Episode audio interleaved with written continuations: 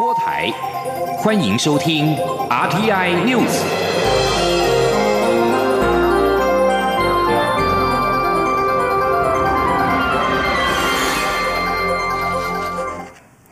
各位好，我是李自立，欢迎收听这一节央广主播台提供给您的 RTI News。针对港女命案嫌犯陈同佳来台投案一事，陆委会主委陈明通今天在立法院答询时指出，政府持续透过各种管道与港方沟通，他相信陈同佳迟早会带回来，同时也呼吁港方能以无涉政治的务实态度，积极考虑建立台港司法互助的合作机制。记者王兆坤的报道。陆委会主委陈明通在立法院表示。我方的台港经济文化合作策进会与港方的港台经济文化合作协进会有针对陈同佳案进行沟通，但处于各抒己见状态。不过，他认为陈同佳终将来台受审。陈明通说：“人基本上，我相信迟早会带回来的。有可能人先来，卷证还没来。”呃，对不对？这些还在沟通当中，因为其实这个司法互助不是只有现在，将来开始审理的时候，我们也可能要求，因为被告在讲一些东西的时候，我们也可以要求司法互助在港方再提供相关的给我们啊。外界质疑陆委会在指导办案，陈明通指出，法务部是透过陆委会与对方沟通，陆委会只是依法行政。立委认为陈明通对于此案的判断错误，并要求道歉。陈明通否认自己判断有误，也拒绝道歉。法务部次长张斗辉答询表示，检调一向坚决主张依法办案，处理此案的过程没有觉得委屈，更没有自我矮化。法务部就是提供专业的判断。陈明通强调，港女命案凸显台港因不能进行相关司法合作，无法将罪犯绳之以法的困境，加上双方人员与经贸往来频繁。因此，台港有进行打击犯罪及司法互助实质合作的必要性与重要性，呼吁港方能以无涉政治的务实态度，积极考虑建立台港司法互助合作机制。中央广播电台记者王兆坤台北采访报道。陈同佳何时来台，为如何来台陷入僵局。行政院发言人古拉斯尤达卡今天表示。行政院副院长陈其迈主持跨部会专案小组的会议，随时掌握陈同佳动态。刑事警察局也设立了联系窗口，只要港府愿意合作，陈同佳当然可以侦办。法务部次长陈明堂表示，积极努力处理陈同佳的案子。一旦陈同佳到台湾中华民国管辖区内，警方就会逮捕。至于警方是否派人前往香港，由于涉及侦查不公开，不便透露太多的细节。另外，媒体报道指台北经济文化办事处香港柜台已经停止受理港民申请来台出入境证。对此，内政部次长陈宗彦今天受访时表示，并没有取消临柜申请的功能，柜台仍然由我方人员办理相关的业务。陈同佳案的部分，蔡英文总统今天再次回应表示，政府的立场从头到尾都很一致，台湾跟香港都有管辖权。加害人、受害人都是香港人，相关市政也在香港，香港有当地的地缘关系。现在显然香港不愿意行使管辖权的情况下，当然要行使我们的管辖权。总统表示，本于爱护香港人民跟司法正义，香港本来就应该提供相关的司法协助。对于外界质疑政府在陈同佳案中，从起初的存疑拒绝，到近日转变为香港不办、台湾办，政策立场大转弯。对此，行政院长苏贞昌今天表示，陈同佳案发展到现在，就一如政府当初所认为的，必须审慎的面对。他表示，政府的态度始终一致，就是香港不办、台湾办。陈同佳只要一入国境，就会立刻逮捕，没有自首的问题。香港圣公会教省秘书长管浩明今天表示，台湾杀人案疑犯陈同佳明天二十五号暂时不会启程前去台湾自首。他表示，陈同佳前往台湾之前会通知传播媒体。另外，管浩明也证实，台湾的理律法律事务所已经接受委托，将为陈同佳打官司，但并非事务所的资深合伙人陈长文本人为疑犯辩护。台湾对美军所采购的六十六架 F 十六 V 战机，立法院朝野党团今天协商特别预算法源新式战机采购特别条例草案。国防部长严德发表示，已经收到美方发价书草案，会按照特别预算案的规范形式，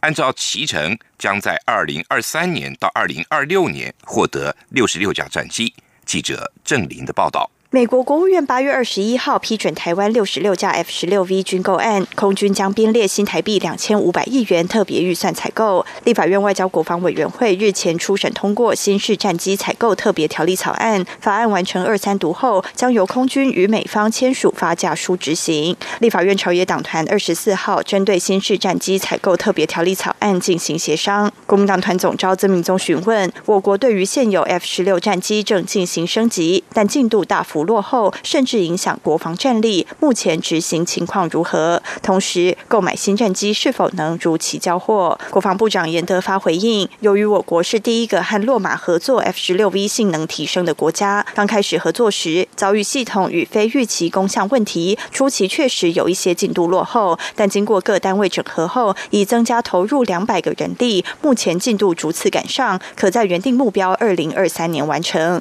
另外，新战机采购案也。能如期交付。啊，这个现在美方的发家书草案已经来了，啊，发家书草案已经来了，正式获得。所以我们空军透过专案团队跟呃洛马还有他的爱河军美美方的军购呃谈啊，我一定按照我们的。呃，价格不超过八十亿，然后整个的提成按照我们的提成，从一百一十二到一百一十五，如期如职的六十六架获得。另外，曾明宗也问到，新购战机案预算达八十亿美元，但没谈及工业合作，能不能透过军购案争取台湾成为亚太地区维修中心？亲民党团总召李红军表示，亲民党团也对此提出附带决议。由于我国过去采购 F 十六与幻象两千战机，维修与零组件生产都未落实于。台湾盼经济部、国防部跨部会整合，同时工业合作上也希望与民间资源结合比例达到百分之七十，以满足后勤需要。严德发表示，国防部非常乐于配合立院附带决议所提的工业合作，有助于国内厂商产业链的链接。目前有十七项工合与美方在谈，包含科研、研制、维修。台湾是落马在亚洲最大的使用国，因此也在争取成为亚太最大的维修中心。主五次要求关键技术、厂级维修能量转移，带动国内航太业发展。央广记者郑玲采访报道。行政院院会今天通过国家赔偿法修正草案，未来自然公务或其设施如果有适当警告危险性，人民仍然执意冒险犯难，国家将不负或者是减免赔偿责任。而针对山友关切的山难救援使用者付费制度。行政院也表示，希望明年六月之前统一全国山难的救援法规。记者王威婷的报道。行政院宣布开放山林政策，鼓励民众亲近山林。行政院会二十四号也通过国家赔偿法部分条文修正草案，建立民众风险自主管理的观念。修法草案指出，未来开放山域、水域等自然公务或其设施，经管理机关设置适当警告标示，而人民仍从事冒险犯难或具危险性的活动，国家不负或减免赔偿责任。这次修法也扩大因公共设施所致损害的保护客体，考量公共设施设置或管理欠缺，可能造成人身自由侵害。修法草案也将人身自由增列为保护客体。另外，修法草案也规定，公共设施委托民间团体或个人管理所生损害，国家应负赔偿责任。在行政院宣布开放山林的同时，有山友指出，山难搜救使用者付费的制度变相成为惩罚山友的条款。但过去也有民众诟病，救难直升机被当成计程车使用。对于山难搜救的标准和原则，行政院发言人古拉斯尤达卡表示，各县市地方自治条例规定不一，内政部和法务部也将与地方政府讨论，希望明年六月前能够统一全国标准。古拉斯说：“所以，其实我们已经请内政部还有法务部协同地方政府，一起就各县市的登山。”这个自治条例来讨论修正的建议，也就是说，我们希望在全国各地的山友，他面对的都是相同的全国一致的法规。因为的确，目前各县市它的松紧，这个它的登山自治条例松紧不一，参差不齐，所以我们也希望时间最快在明年六月之前，那各县市的登山自治条例相关的规范可以同步化。行政院长苏贞昌也在行政院会裁示，请各开放山域水域管理机关，如内政部营建署、农委会林务局、渔业署、教育部等，加强与社会大众及相关民间团体沟通宣导政策。他也请经管会鼓励产险业者持续开发多元化的登山保险商品，以满足山友投保需求，分担风险。中央广播电台记者王威婷采访报道。中国抵制今年的金马奖的动作频频，现在又传出了意大利名车品牌玛莎拉蒂也被逼着撤除金马赞助。玛莎拉蒂在官方的微博上发表声明，强调尊重中国的领土完整，并表示已经立即要求台湾经销商终止跟金马奖的一切合作。对此，金马执委会执行长文天祥今天面对媒体询问时证实，玛莎拉蒂已经提出了暂停合约。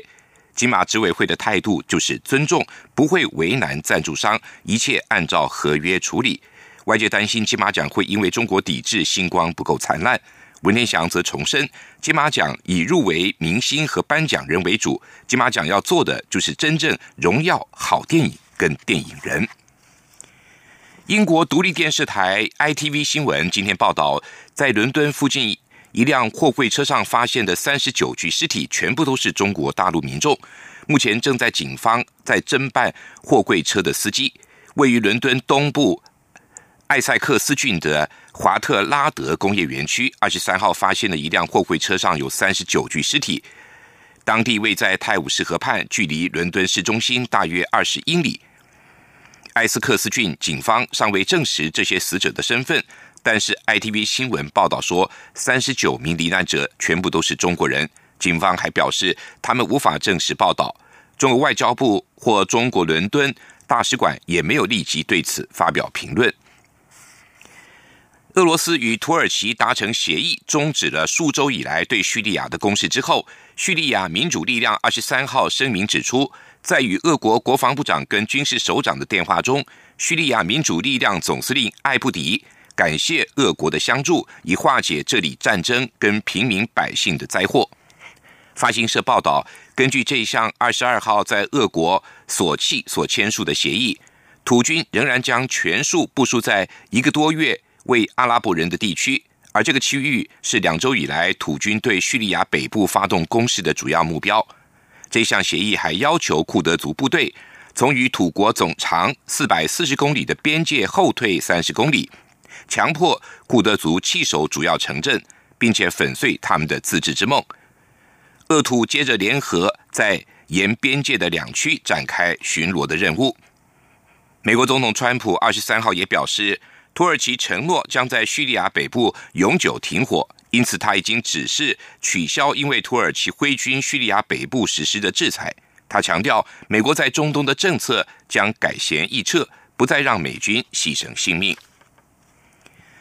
上任不到半年的乌克兰总统泽伦斯基以打贪作为主要的竞选口号之一，但是他所创立的人民公仆党国会议员近日却现了贪腐的丑闻。他要求所有被告都必须接受测谎，并且公开结果。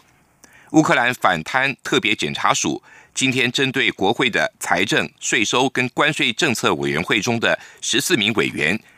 以贪污罪嫌做刑事立案调查，其中有十一名委员隶属于人民公仆党。乌克兰媒体报道，这些委员被控收受高达三万美元的贿赂，以否决一项编号二零四七号的不动产估价的相关法案。这一项法案据称目的是在排除现有法规当中容易引发贪腐或者不当利得的部分。委员会副主席杜宾斯基今天已经接受了测谎，并且在网络直播受试的过程，而测谎结果预定在二十八号公布。这里是中央广播电台台湾之音。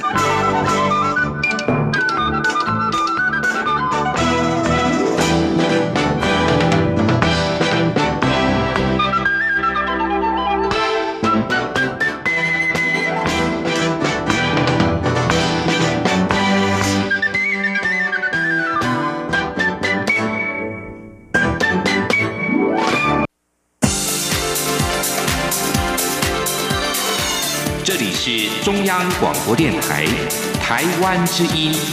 欢迎继续收听新闻。欢迎继续收听新闻。台北股市今天开高走高，收盘上涨八十点，加权股价指数来到一万一千三百二十点，涨幅达到百分之零点七二，再创二十九年来的新高。成交金额也来到新台币一千四百零九亿元。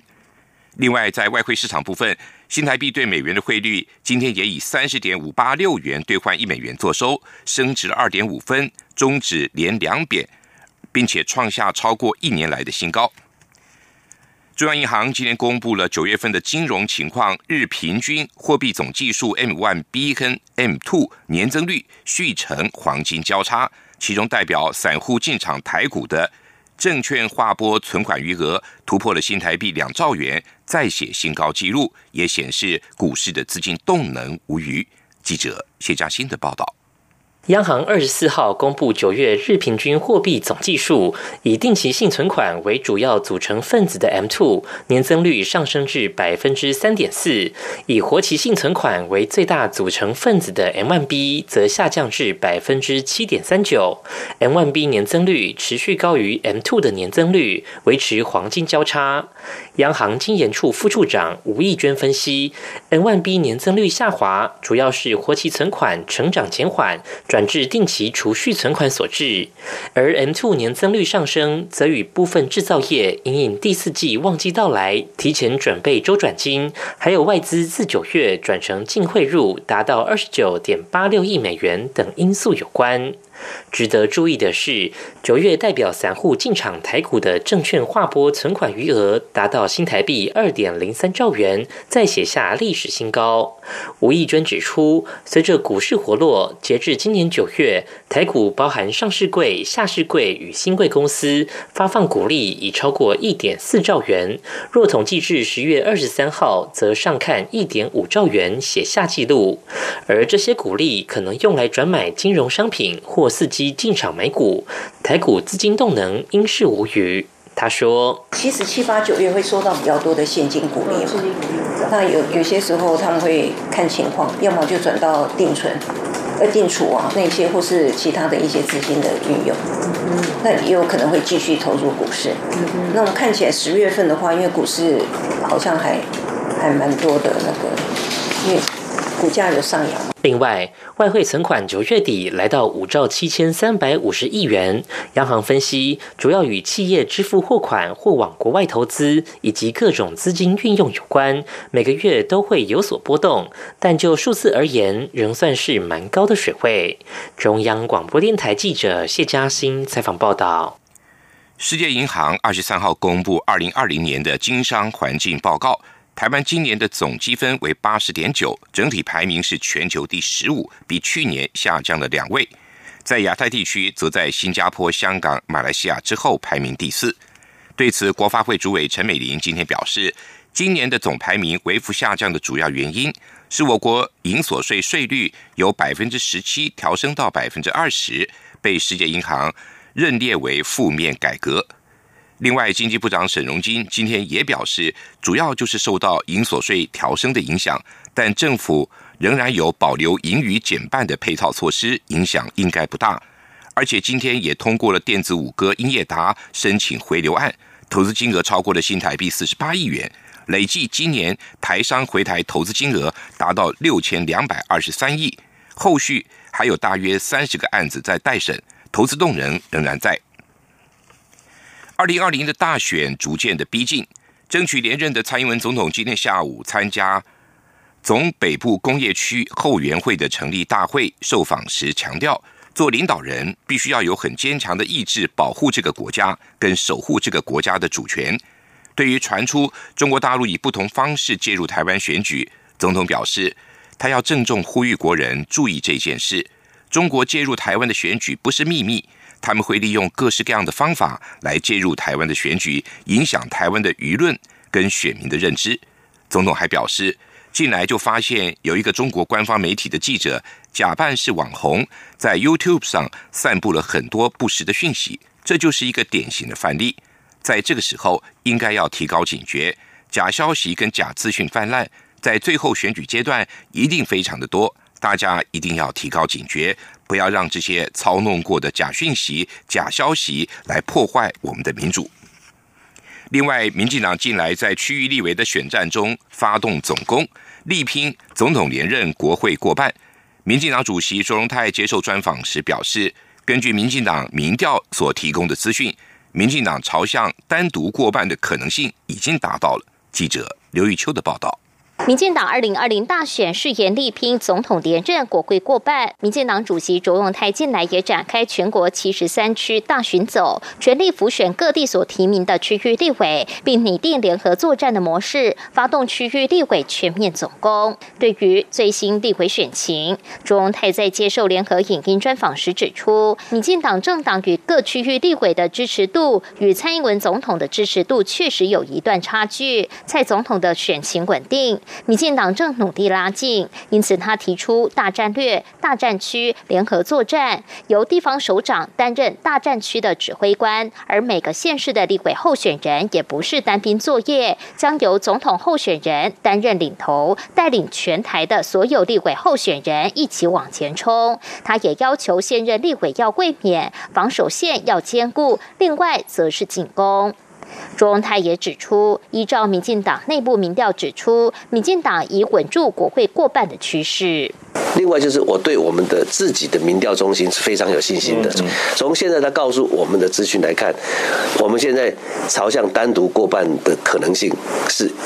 已经达到。另外，朱荣泰也炮轰民众党主席台北市长柯文哲完全没有中心思想。他质疑民众党在各地提名区域立委参选人是为三党不过半的言论，非常令人难以接受。因为三党不过半是空话，民众党不可能过。半柯文哲是要让国民两党不过半，从中取得筹码位置。他认为，若有小党游走两边，绝不是台湾安定的现象。不稳定的国会政局也一定会不稳定。荣泰并反问柯文哲，愿不愿意承认，他第一次参选台北市长时，若没有民进党，将没有机会当选；而在第二次选市长时，若没有民进党。则是会落选的，因此他认为柯文哲应该要与民进党保持友善的关系。他近来对民进党的攻击应该深刻检讨。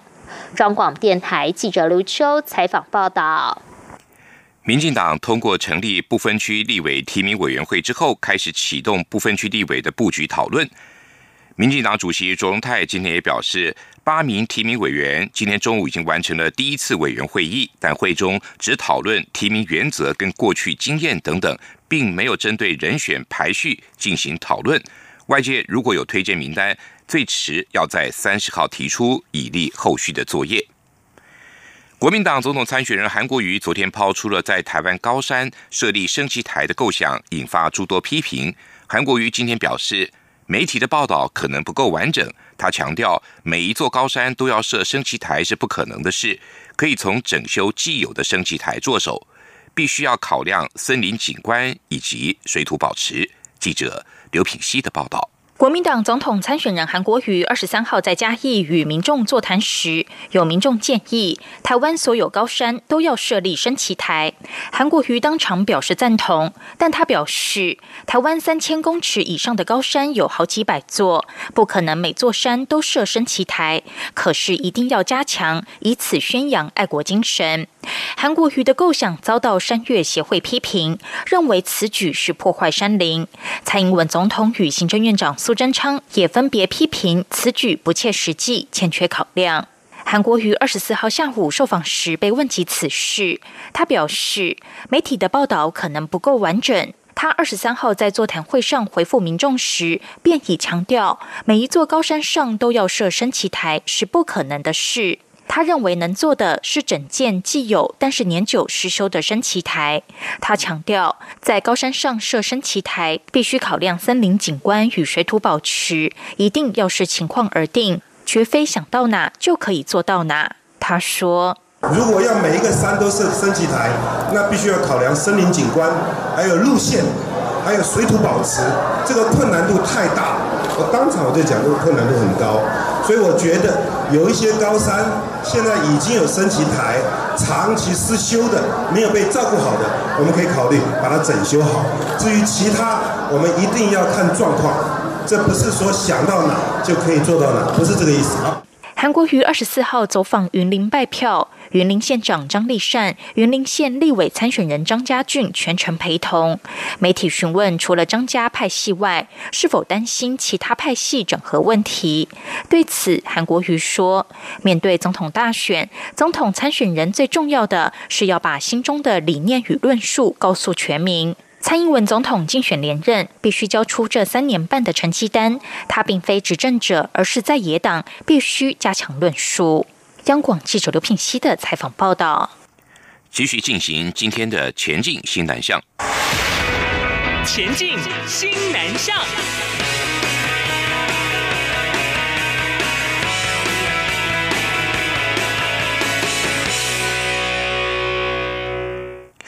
新北市教育局二十三号下午在新北板桥车站举办了新著名二代培力昂扬计划的成果发表会。